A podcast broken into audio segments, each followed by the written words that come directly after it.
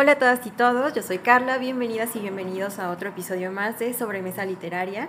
Eh, bueno, estoy muy emocionada porque ustedes no están para verlo, no lo pueden ver dado que solo les va a llegar el audio, pero este, y alguna que otra imagen, ya con eso di un pequeño spoiler, pero bueno, este, estoy muy emocionada porque es el primer episodio que se graba de manera presencial con la invitada aquí frente a mí. Entonces, bueno, espero que disfruten muchísimo de la charla eh, y sobre todo que se animen a leer a esta increíble autora que seguro les va a encantar eh, su poesía.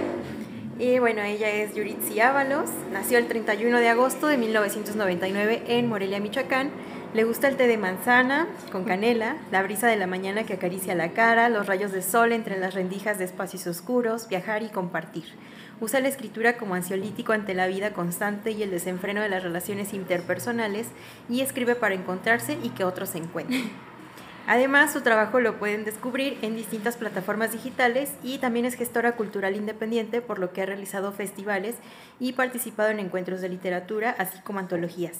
Y bueno, además, le gusta la experimentación poética, por lo que cuenta con colaboraciones junto a artistas de otros medios. Y bueno, ya una vez que se sumergen a moléculas para sobrevivir, que es el libro que vamos a hablar aquí, eh, se darán cuenta completamente de que es verídico todo lo que dice esta semblanza. Así que bueno, bienvenida Yuritsi a Sobremesa. Muchas gracias Carla, eh, estoy emocionada de estar aquí contigo.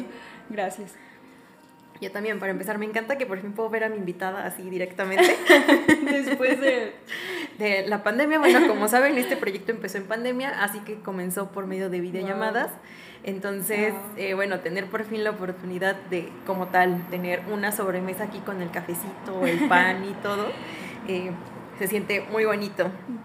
Entonces, bueno, de entrada decirte que me encantó el poemario, me encantó Moléculas para sobrevivir. La verdad es que disfruté los tres fragmentos que conforman el poemario. Eh, yo creo que no hubo poema que no encontrara un detalle que me encantó, una imagen poética, la voz narradora me encanta, pero bueno, ya nos iremos adentrando en eso de a poco. En fin, de entrada, eh, me gustaría saber cómo fue que te acercaste al mundo de la literatura y cuáles fueron tus primeras lecturas. Bueno, ¿cómo fue que me acerqué? En primera instancia, pues mi madre era, era muy lectora, mi padre ha sido muy, muy lector desde que yo tengo memoria.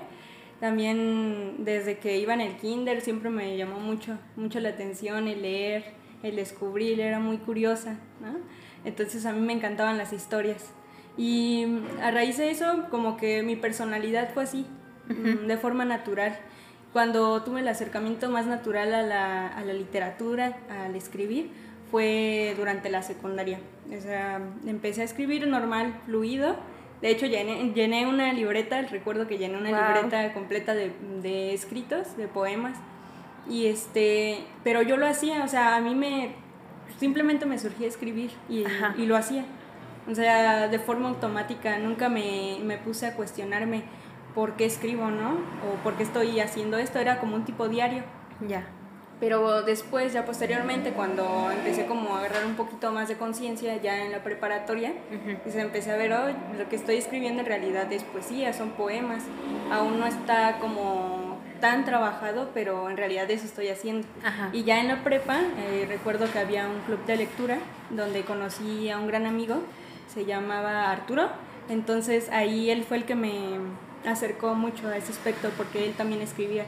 Entonces de ahí dije, oye, pero pues tú escribes, o sea, yo también escribo y esto, esto puede ser algo más allá, ¿no? Podemos compartirlo con alguien más, podemos compartirlo con muchas personas y hay, hay más seres que hacen lo mismo que yo, escribir así de forma natural. Entonces ahí fue cuando me acerqué demasiado, ¿no?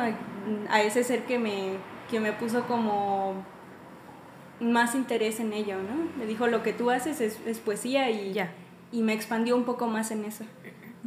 Básicamente, a raíz de eso me, fue como me adentré dentro de la poesía, dentro de la literatura.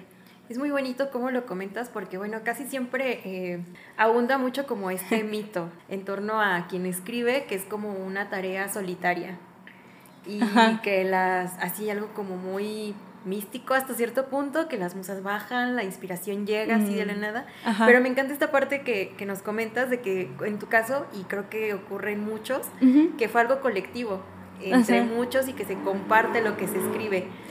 Así es, este, mm, obviamente en primera instancia comencé en lo solitario, ¿no? Ajá. Pero creo que la poesía en sí ya no es como tú dices solitaria totalmente, porque yo creo en la parte de los objetos, ¿no? Claro. En la parte de que vives experiencias en comunidad.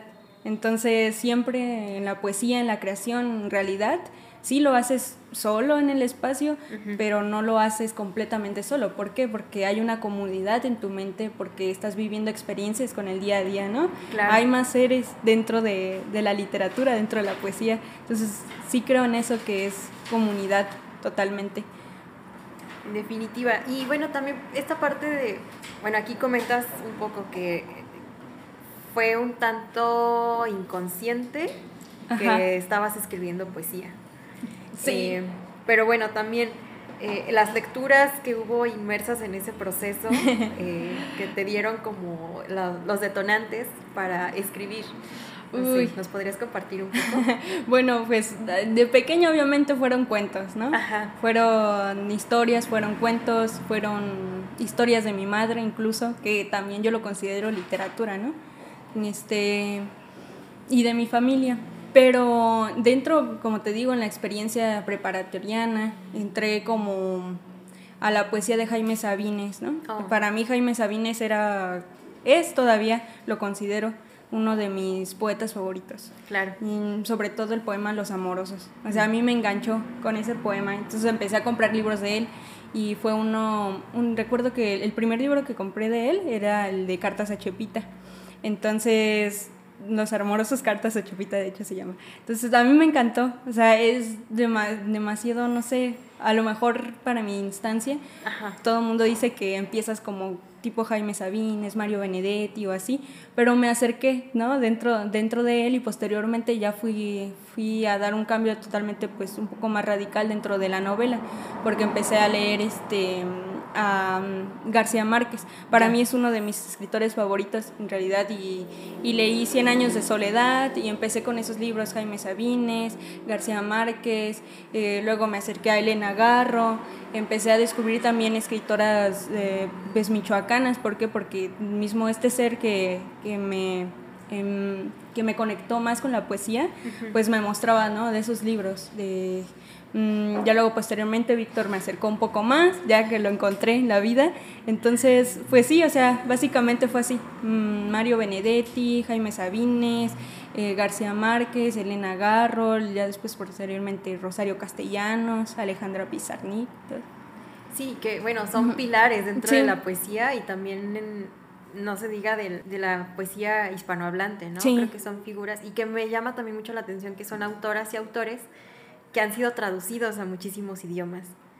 Eh, porque luego también, bueno, en la literatura luego hay como mucho esta idea, ¿no? De que solo los autores de habla inglesa son los que sobresalen. Y creo que no, creo que hoy en día también los que escriben en español eh, están dando mucho de qué hablar en el ámbito literario. Sí, pues también como se vino el boom latinoamericano, ¿no? y todo ese aspecto donde entra pues ahí García Márquez, Julio Cortázar, entran muchos latinoamericanos, mujeres también. Entonces, de hecho, una de las, de las gestoras de esos mismos escritores era mujer, ¿no? Entonces fue el boom latinoamericano, ¿no? Pero creo que ahorita, eh, bueno, en mi, en mi reserva eh, lectora ha sido totalmente, prácticamente latinoamericana. Leo mm, poesía americana, sí, me acerco un poco más a lo europeo, pero a mí me ha encantado lo latino, ¿por qué? Porque estoy en México, estoy en Morelia, ¿no? Ha sido como lo más familiar a mí, lo más, lo más cerca, lo más, lo más comprendido. Sí, y creo que eso también sin duda se ve reflejado en tus poemas. Este, ahora me gustaría hablar ya un poco más sobre el poemario, eh, porque bueno, a lo largo de este, varios de los poemas mencionas en varias ocasiones el tema, bueno, varios temas, como son las rupturas, los duelos y el dolor que deja este tipo de procesos. ¿Cómo llegaste a estos motivos? ¿Fue algo que se dio de manera inconsciente, de manera natural, o fue porque te planteaste como tal abordarlos? Mm, pues yo me di cuenta que tenía muy subrayados esos temas. O sea, yo me di cuenta que tenía el dolor, el duelo, el viaje, porque también el libro menciona esos aspectos, que los tenía muy marcados. Y, y, de alguna manera creo que son, yo, yo creo que el dolor es una parte esencial de la vida. Claro. O sea, no te la vas a vivir sufriendo constantemente, no, pero sí el dolor te, te hace abrirte caminos y panoramas de una forma totalmente distinta. Entonces, para mí cuando empecé a escribir precisamente el libro, este, que ya lo había dialogado con Víctor, que ya habíamos hecho un borrador y que yo le dije, no, como que no me gusta, y luego surgió Licántropo y me dijo, me voy a lanzar de emprendedor y así. Entonces, pues dije, a ver, necesito acomodar mis ideas y plantearme, ¿no? Ya era un libro que yo, yo quería, ¿no? que cómo lo hago y así. Y inconscientemente vino el nombre, que es moléculas para sobrevivir. Y sobrevivir tiene una diagonal, pues prácticamente está sobreviviendo al día a día, ¿no? A, través del dolor y a través del duelo y de muchas cosas, ¿no? Que pierdes en la vida. Entonces me surgió y, lo armé y, ya conforme iba el proceso creativo me di cuenta de que sí, que sí estaba el duelo, que estaba la muerte, claro, física y y viviente porque también pierdes cosas en vida. Entonces me di cuenta que estaba marcado eso, estaba marcado el dolor, el duelo, el viaje y dije, bueno, creo que es, sí es un moléculas para sobrevivir totalmente, de personas sobrevivientes, ¿no? Al dolor y al duelo. En definitiva, sí, o sea, creo que es algo que no deja de estar en los poemas y que terminan siendo como ese abrazo que no sabías que necesitabas. Claro. Bueno, fue mi caso. Oh, gracias. de hecho, te lo llegué a comentar. Oh, sí. este, em, sí, o sea, creo que todos los poemas presentan imágenes muy bellas, o sea, dentro de este dolor. Que, que sin duda, pues sí, son momentos que creo que a todas y todos nos acuden, ¿no? Cuando pasamos por este tipo de cuestiones. Eh, pero bueno, ahí también algo que, que queda en los poemas es eso que surge después, ¿no? O qué puede devenir de ese tipo de experiencias. Así es. Y creo que eso también carga de belleza todos los poemas que tiene, eh, Moléculas para sobrevivir. Y no sé, también aquí me, me, gustaría saber cómo fue el proceso del libro como tal, eh, si fueron poemas que ya tenías antes o porque bueno, también ese es el caso, ¿no? Que a veces muchos poemarios surgen de poemas que ya tenían ahí este cierto tiempo y se pulen o todo fue pensado en moléculas para sobrevivir. Bueno, como te digo, este te comento Carla, mm, el proceso fue primero hice un borrador, tenía algunos poemas precisamente que están dentro de moléculas sí los tenía en ese borrador. Este, pero no me, no me latieron, ¿sabes? O sea, después completamente ese libro no me latió y, ah, y tomé esos poemas, los dije, ok, quedan, este, y como que se podrían ser los más viejitos dentro como de escasos dos años.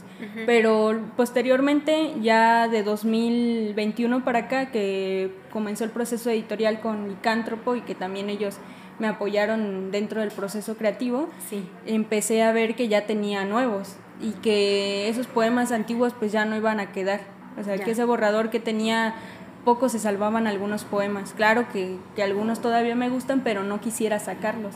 Entonces fue como se armó Moléculas para sobrevivir. De 2021 para acá, este, fueron poemas muy, muy actuales. Mm, actuales, en experiencias vividas durante. De hecho, el libro se fue construyendo en base a poemas que surgían. Porque después ya Víctor me decía, no, no vayas a poner otro más, vayas a poner otro más que acabas de escribir. Y yo de, eh, no lo este. sé, pero sí, literal. Víctor puede saberlo, el equipo de Licántropo puede saber que añadí poemas literal, escasos un mes de, durante el proceso editorial. Entonces sí. son prácticamente muy frescos, son frescos. Que, bueno, ahí también quiero aprovechar para agradecer a Licántropo, porque bueno, acercarnos a las y los lectores este tipo de libros también es algo que se agradece muchísimo, esta poesía tan bonita. Eh, y bueno, también que te permitieran añadir estos poemas que fueron surgiendo con la marcha, porque sí, al final se consigue un conjunto muy bonito, muy armónico. Aunque si bien es cierto el libro está dividido en tres partes, eh, creo que fluye de manera muy natural. Entonces, sí, o sea, el acomodo que tienen los poemas, eh, bueno, ahí ya sería cosa de saber de los editores, o no sé si también fue que ahí interveniste para acomodar el orden, o sea, ¿tú estableciste el orden o fue ahí una labor conjunta? Mm, no, fue una labor conjunta. En primera instancia yo tenía, tenía una idea de cómo colocarlos, Ajá. de claro que fue como de este poema quiero que esté en la tercera sección, que esté en la segunda o en la primera. Y ya posteriormente fue en colectivo con Víctor, con Maricruz. Em, sobre todo con Maricruz que checó, me comentó, oye Yuri, estaba checando el acomodo porque también se lo cuestioné ya cuando era, pues ya estábamos en el proceso casi final de mandar a, a imprimir y fue cuando yo dije, no, pues adelante, ¿no? Si, si vamos a hacer movimientos, y hagámoslo porque yo tenía la duda. Claro. O sea, todavía tenía esa parte de mm, como que siento que le falta más solidez, que puede estar acomodado de distinta forma. Y sí fue en conjunto, ¿por qué? Porque yo escribo, pero también esa parte de, de, de mejorar es colectiva, ¿no? Claro. De, claro, yo pongo el proceso creativo, pero tú también lo pones, tú también viste y, sientes los poemas y estás dentro de la lectura del libro y, me puedes comentar al respecto, ¿no? Sí. Y, fue un acuerdo de, de, ambas partes y yo quedé muy, muy a gusto. En realidad me, me gustó mucho el acomodo y, y así fue. Sí, y creo que ahí también se refleja como esta armonía en el trabajo editorial, porque repito, o sea, fluyen los textos y bueno, quienes nos escuchan y, se animen a, leer Moléculas para sobrevivir, eh, ahí tendrán constancia de cómo fluye esa voz narradora que tan bonita que tienes y que está muy bien trabajada.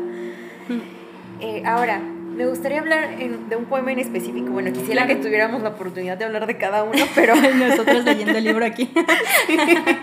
este, quienes nos escuchen tendrían que aguantarnos bastante tiempo.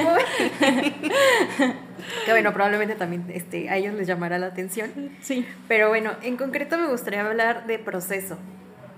Este, Sobre todo en esta frase que dice ahí mencionas, deja de buscar las llaves en la luz y empieza a buscar en la oscuridad.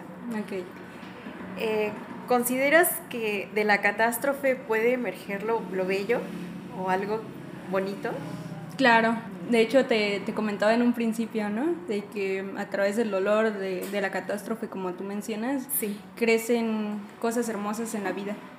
Claro que te vas a agüitar, sí. la palabra, te vas a agüitar, te vas a sentir mal, pero posteriormente si lo ves como esa parte ¿no? de sanación, de que crecen cosas, cosas hermosas dentro de la catástrofe, que, que las partes que se dicen entre comillas feas en la vida también, también detraen cosas increíbles. Y, y por ejemplo esa, esa frase a mí me, me llegó mucho, me inspiró demasiado porque en realidad muchas veces estamos viendo el acomodo de las cosas. Sí pero ese acomodo también trae polvo atrás y también tenemos que ver en ese en todo ese escombro tenemos que buscar realmente qué es lo que necesitamos qué es lo que nos está haciendo daño no sí. cómo estamos mm, sintiendo las cosas por cosas que están ahí que están ahí escondidas dentro de nosotros no es la parte de hurgar de ver en tu oscuridad de meterte a lo más telarañoso a lo más donde hay moho, donde hay sí. donde la gente lo considera feo o mucha de la gente lo considera feo, pero dentro de eso hay belleza. Y si lo sabes manejar, si lo sabes trabajar, claro que no somos expertos, puedes puedes encontrar algo bello, ¿no? Y en este caso yo encontré algo, ¿no? Y fue moléculas para sobrevivir. Básicamente esa, esa fue mi llave que yo busqué en la oscuridad, el proceso, la creatividad. Sí, y es que también en esa sección donde se encuentra proceso, hablas de temas que son muy, pues yo creo que de vital importancia, o deberían de ser de vital importancia, como es la salud mental y esta parte de la ansiedad. Y creo que reflejas lo que es padecer ansiedad de una manera tan... sí, soy. Porque bueno, tienes ese, esa maquinita que nunca, o sea, no te deja y está ahí todo el tiempo. Claro, soy inquieta. bueno, aquí yo también me estoy ventaneando, ¿verdad? Pero, pero es que luego sí es la ansiedad, o sea, es algo que no te deja, que te hace pensar en muchísimas cosas y que está ahí todo el tiempo, ¿no? pero creo que, o sea, el momento de leer Proceso y el poema que le antecede, sentí como una conexión muy bonita.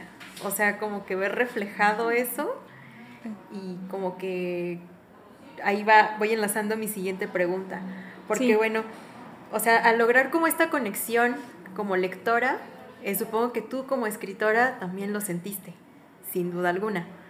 Eh, bueno, no sé si partas de tu experiencia o de alguien más que te haya compartido su experiencia respecto a padecer este tipo de cuestiones, pero me gustaría saber, ¿crees que la escritura puede ser un medio para obtener esa cosa bella de lo terrible o de aquello que nos abruma?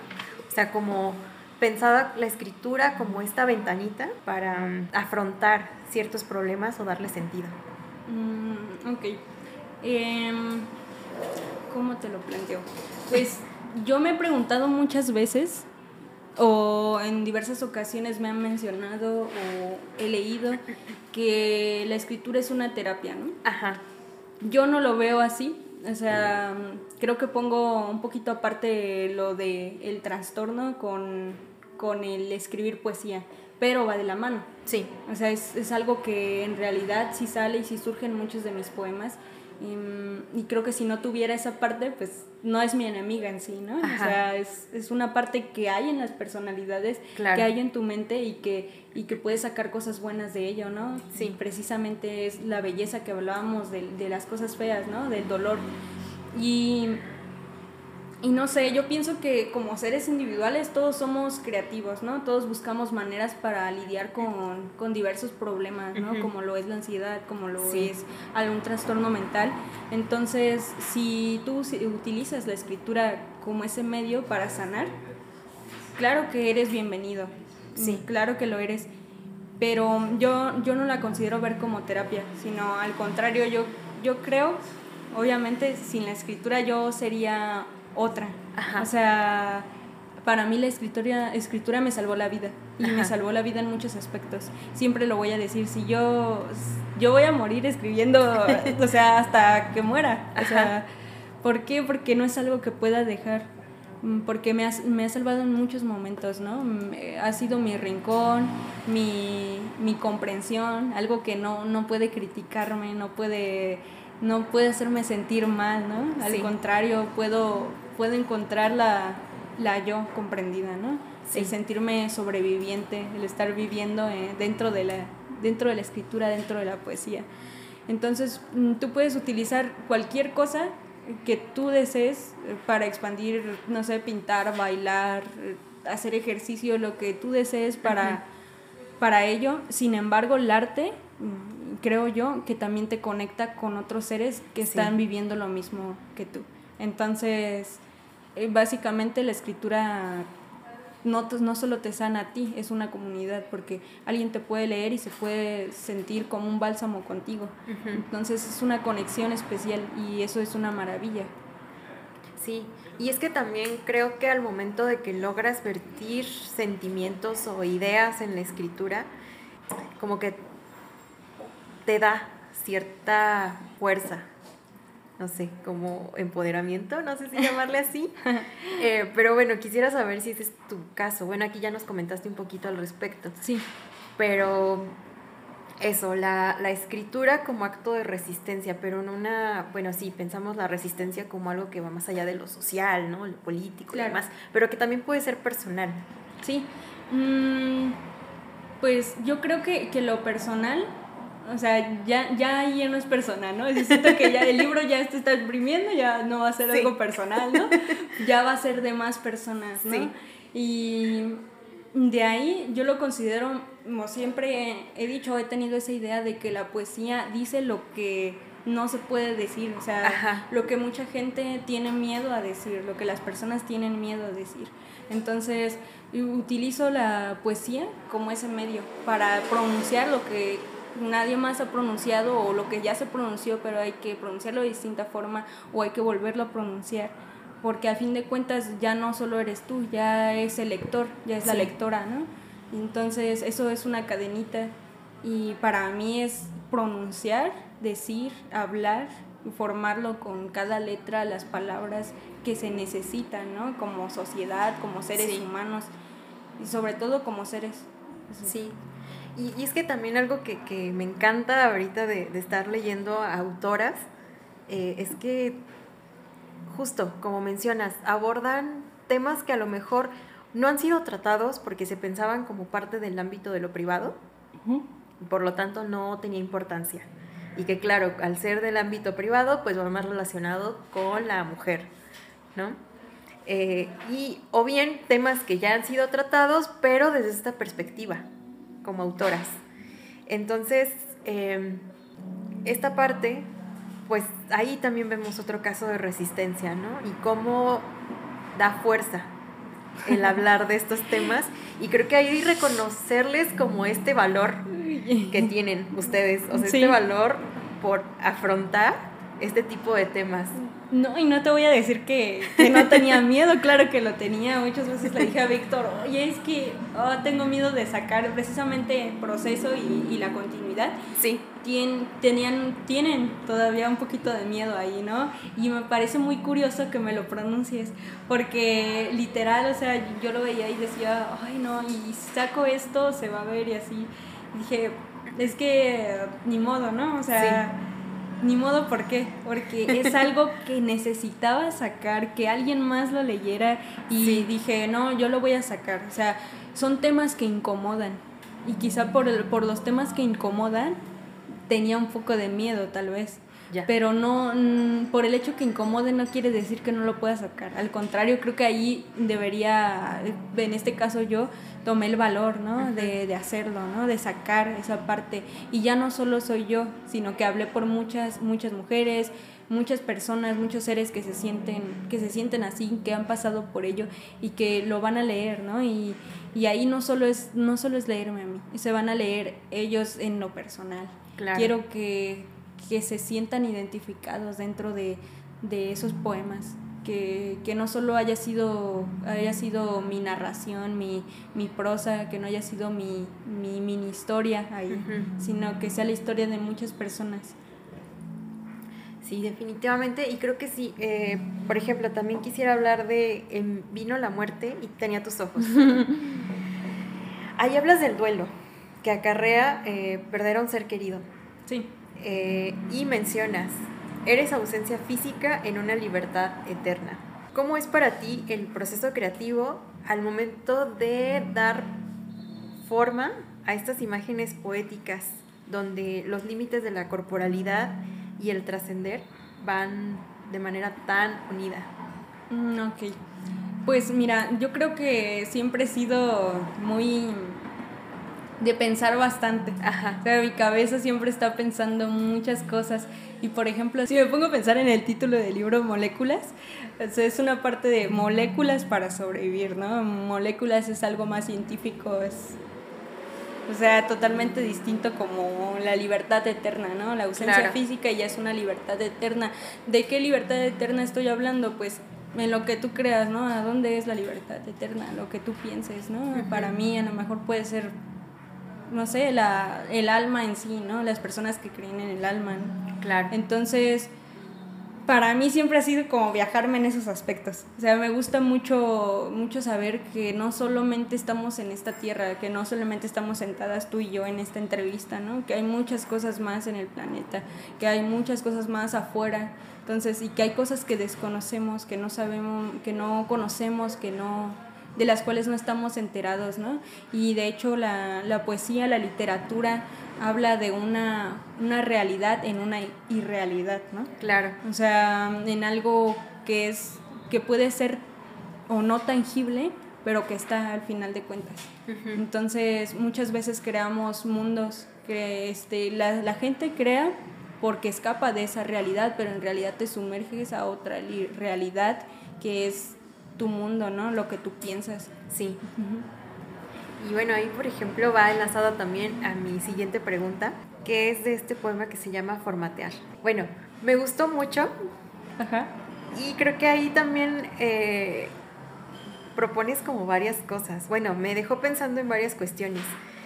Eh, sobre todo porque hace poco estuve leyendo a Celia Moros y a Javier Muguerza, que son teóricos sobre el feminismo y hablan, pues, bueno, de manera resumida, hablan como de esta sin razón que atiende como a esta racionalidad por la que nos regimos cultural y socialmente, ¿no? Entonces, cómo se implantan como ciertas cuestiones, entre ellas el amor romántico.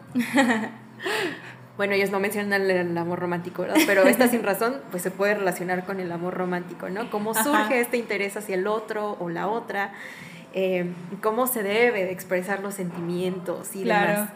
Y en Formatear tú planteas algo diferente porque presentas los sentimientos como esta posibilidad de ser un algoritmo. sí. Como algo que ojalá fuera posible. Sí. que fuera como esta posibilidad de... De poder... De poder manejarlos como tal. Ajá. Entonces me hizo pensar, eh, no sé si tú te has planteado a partir de este poema e incluso de tu escritura en general, como una nueva forma del querer. ok, bueno, primero te, te, voy a decir la, un poquito la historia de ese, de ese poema. Adelante. Yo lo, le había comentado a Víctor, oye, este, y no les gustó, acabo de destacar que no les gustó ese poema. Y yo dije, no, es que a mí, a mí me encantó, fíjate, o sea, es uno, no es mi favorito del libro, pero es uno de los que me gustó mucho y que quise sacar, ¿no? Entonces ah, me empecé a entrar un poco más dentro de la poesía electrónica, dentro de la literatura electrónica, dentro mm, de, de, las máquinas, ¿no? Sí. De la literatura en las máquinas. Entonces, eh, literatura experimental, pues experimental, etcétera.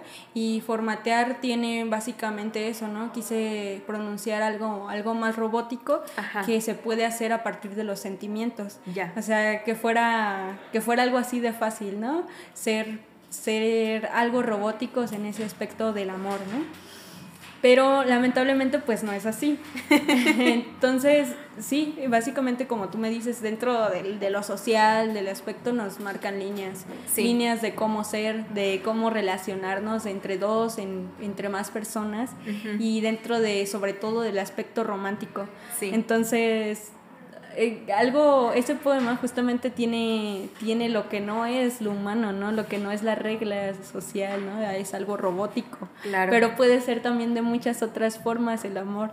Entonces ahí fue cuando, cuando dentro de tú, de esta idea que me mencionas, que tienes al respecto de ese poema, me planteo que, que el amor es diferente, ¿no? Que todos lo podemos sentir diferente, que también pudiéramos ser robots, que no solamente podemos ser seres humanas, seres humanos mm, con aspectos sociales, ¿no? Establecidos, sino que podemos adentrarnos dentro de lo más salvaje del amor, porque el amor es un sentimiento de muchas formas, ¿sabes? De muchas definiciones y podemos sentirlo y palparlo y, y leerlo de muchas, muchas formas, ¿no? No solamente lo que nos establecen y pues lo que más te, te guste, ¿no? Lo personal, lo que más te agrade dentro del amor, ¿no?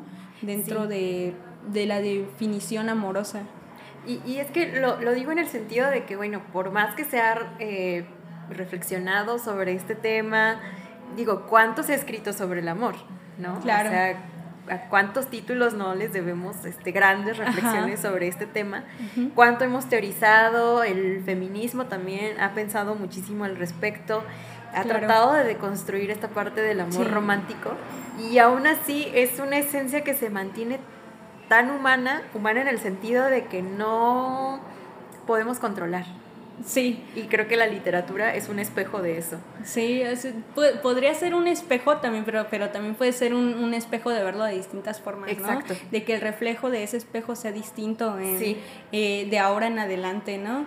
Que el, amor romántico sí nos engancha, nos, nos forma del estatus social, ¿no? De que incluso las personas te dicen, oye, ¿y por qué no es así? Sí. pero porque estamos acostumbrados a eso. Y en realidad ahorita si, si te fijas dentro de formatear la, parte robótica ya está el internet, ya está todo. Incluso el amor ya es distinto en ese aspecto, ¿no? Hay formas de comunicarnos incluso con la persona que tú quieras dentro de aquí de Morelia hasta hacia donde tú quieras. O sea, ¿por qué? Porque tenemos la parte robótica. Ya en, dentro del amor, si lo vemos por esa parte de electrónica del amor. Y si meto el amor en la parte electrónica, si lo veo así, incluso ya, ya creé una definición del amor, ¿no? Ya estoy viendo el amor de una forma más electrónica en los aspectos del teléfono y de todo, ¿no?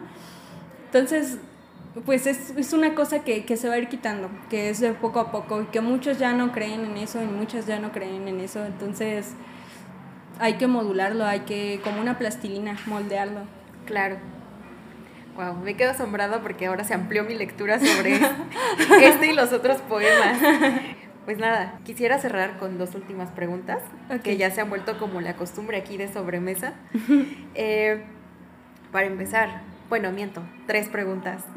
Eh, bueno, no sé ahora si tengas más escritura en mente, más escritura futuro o proyectos que nos quisieras compartir. Sí, pues eh, como mencionábamos en, la semblanza, me gusta mucho la, la, gestión, me encanta, y dentro de la gestión cultural, es algo que me fascina, es algo que, no sé, me atrapa demasiado. Entonces me gusta mucho y sobre todo la parte comunitaria. Entonces ese aspecto lo quiero reforzar, no sé, quisiera, quisiera empezar a algunos proyectos que quiero que sean un poco más grandes, que contengan un poco más de apoyo, que tengan más recursos para, para poder hacerlos, ¿no? Entonces dentro de ese aspecto quiero, quiero trabajar más y dentro del aspecto de escribir... Eh, ahorita con moléculas para sobrevivir estoy, estoy pensando, estoy trabajando en él, en todo lo que falta, pero también estoy pensando en otras cosas, ¿no? Porque pues mi aspecto creativo es muy inquieto y ahorita, por ejemplo, estoy como muy clavada en escribir todavía y, y hay precisamente un, un diseño de un libro que traigo en la cabeza y que estoy escribiendo poemas y que todos los días estoy armándolo en mi cerebro y digo, mm, puede ser esto. Y un poquito más lo multimedia. O sea, quiero entrar más a lo electrónico, como te decía, dentro de la poesía experimental. Me gusta mucho lo raro. Entonces, como Belén Gaché, que no sé si la has leído, es una poeta electrónica también. Entonces, son cosas en las que quiero, quiero encontrar, ¿no? Cómo podemos mezclar la poesía, la literatura dentro de esos aspectos. Y claro que me gustaría tener, después de Moléculas para Sobrevivir, que, que voy a ver, esto es apenas el principio, quiero ver cómo se maneja, cómo vamos, para posteriormente sacar uh, otro librito en físico y, así, pero, pero quiero quiero establecerlo bien, quiero, quiero ver cómo trabaja Moléculas para sobrevivir, porque es el primero. Entonces, espero que no sea el último y pues que dé buenos, buenos resultados. Eso también, me gustaría saber eh, cómo es para ti eh, esto de que ya por fin tienes moléculas para sobrevivir y que ya va a llegar a la mano de las y los lectores. Ay, pues estoy muy nerviosa. De hecho, o sea, siempre, bueno, he estado nerviosa desde hace un año, desde que empecé a trabajar con Licántropo, pero estoy muy nerviosa porque, no sé, siento que, ay, es un ser que, que nació, ¿no? Literal nació, o sea, de mi cerebro, de, mi creatividad nació y, que alguien más lo lea, o sea, y es algo súper que ya no es completamente tuyo, que va a ser de muchas personas, ¿no? Entonces, estoy nerviosa, sí, pero también me gusta arriesgarme y, y pues este aspecto lo que venga, ¿no? Ya quiero tenerlo en mis manos porque no, no me la creo, ¿sabes? O sea, de repente digo, me dicen mis amigas, mis amigos, así, mm, oye, este, y tu libro y todo, y qué felicidades, y así, yo de, no lo he visto en físico todavía, pero siento que me falta esa parte, palparlo para, para creerlo realmente, ¿no? No sé por qué, como que digo, ¿qué onda? O sea, sí escribí un libro, sí, sí lo sacamos con Víctor, que nos conocimos en 2019 y no sabíamos que íbamos a sacar un libro juntos, ¿no? En, con, con Licántropo, con Maricruz, con Leo. Y así como, como salió de, una causalidad, está, está ahorita en mí, pensando de, pues ya créetelo, aquí estoy. y la verdad es que creo que el resultado es muy bonito, entonces seguramente las y los lectores lo van a disfrutar mucho.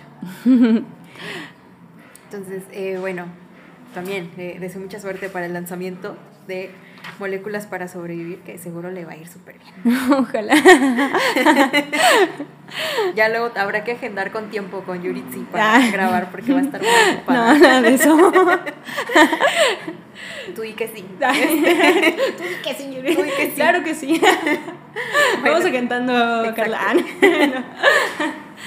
y bueno, ahora, eh, ya para ir terminando, desgraciadamente, eh, no sé si nos pudieras compartir o recomendar a tres autoras. Tres autoras, ok. Aquí es válido de cualquier género literario. Okay. a mí me encanta Valeria Leuseli. O sea, mm, Papeles Falsos, que fue creo su primer libro. A mí me encanta, entonces para mí fue como, lo, me gusta lo actual, me gusta, claro que también Rosario Castellanos y demás, pero no sé, a mí me fascina encontrar nuevas, nuevas escritoras que están vivas aún, que, que podemos leerlas. Entonces, en primera Valeria Leuseli, después pondría a Laura Baeza y en tercero, ¿a quién pongo? que chan, chan, chan, chan. Ay, no sé, que se acerquen un poquito a lo de Belén Gaché y a, y a distintas escritoras, escritores electrónicos que descubran un poco más ese, ese aspecto, porque es sumamente interesante. Es otra forma de ver la literatura, pero en, pero en la esencia vital dentro de lo que ha sido, ¿no? Sí. Entonces, ese aspecto también lo recomiendo muchísimo. Sí, bueno, con la poesía electrónica pienso en Rocío Cerón, que también es ah, brutal. Cuando la escuchas y puedes ver su performance, es increíble esa sí, mujer. Sí, sí, oh, o como fue Gata Katana que hacía rap, pero que escribió también un poemario, entonces está, está genial. La escala de Mos, se llama. Lo buscaremos. Sí. Y bueno, ahora, si nos pudieras compartir eh, tus lecturas actuales. Ay. pues mira, he leído Moléculas de la Seguridad. de peapa. De, de, atrás para adelante y viceversa. No, este, ahorita estoy leyendo a Milán Kundera. Ah, sí, estoy, estoy con él y también estoy con, con diversas escritoras que que he descubierto dentro de la poesía actual, como Laura Baeza, además. Sigo con Valeria Luceli en otros libros que tiene. Entonces, estoy muy, muy acercada como, como a esos aspectos. También estuve leyendo a, a Sara Búho. Entonces, estoy como, como leyendo ah, esos, ese tipo de libros ahorita. Y sobre todo escritoras, no sé, siento que mi repertorio está lleno de escritoras. Entonces, obviamente estoy leyendo a Milán Kundera, pero no sé, también tengo esa esa, esa cuestión que estoy leyendo mucho, mucho mujeres. Entonces estoy, esos prácticamente son, son mis lecturas actuales. Perfecto, muchísimas gracias. Llega el momento de cerrar este episodio, eh, no sin antes invitarlas, invitarlos a que sigan a Yuritsi en redes. Yuri, no sé si nos pudieras compartir tus redes sociales para que estén al pendiente de tus publicaciones. Mm, va, pues por ahí está mi Instagram, que es algo más, eh, algo que estoy como más acercada a. Entonces sería Yuritsi-Ábalos, todo con minúsculas. Y mm, en Facebook también estoy como Yuritsi Ábalos con acento. Entonces, si se quieren acercar a mí, igual este. Sí, esos son como mis dos aspectos. Y para que lo que pueda apoyar, está bien. Buenísimo. Pues muchísimas gracias por todo lo compartido acá. Y seguramente ya cuando las y los lectores tengan en sus manos Moléculas para sobrevivir, editado por Licántropo, eh, te van a llegar varios mensajes para querer dialogar sobre los poemas, porque la verdad es que sí, dan muchísimo para la reflexión y para quererlos eh, compartir con otras y otros. Entonces, pues nada, muchas gracias Yuritsi por estar en Sobremesa. A ti, Carla, muchísimas gracias. Y bueno, gracias a quienes nos escucharon y llegaron hasta acá. Y pues nada, las y los invito nuevamente a que sigan a Yuritsi, sigan a Licántropo Editorial para que estén al pendiente de sus futuras publicaciones, que también eh, pinta que van a estar súper bien como este poemario, Moléculas para Sobrevivir, de Yuritsi Ábalos. Y muchísimas gracias y espero que estén muy bien.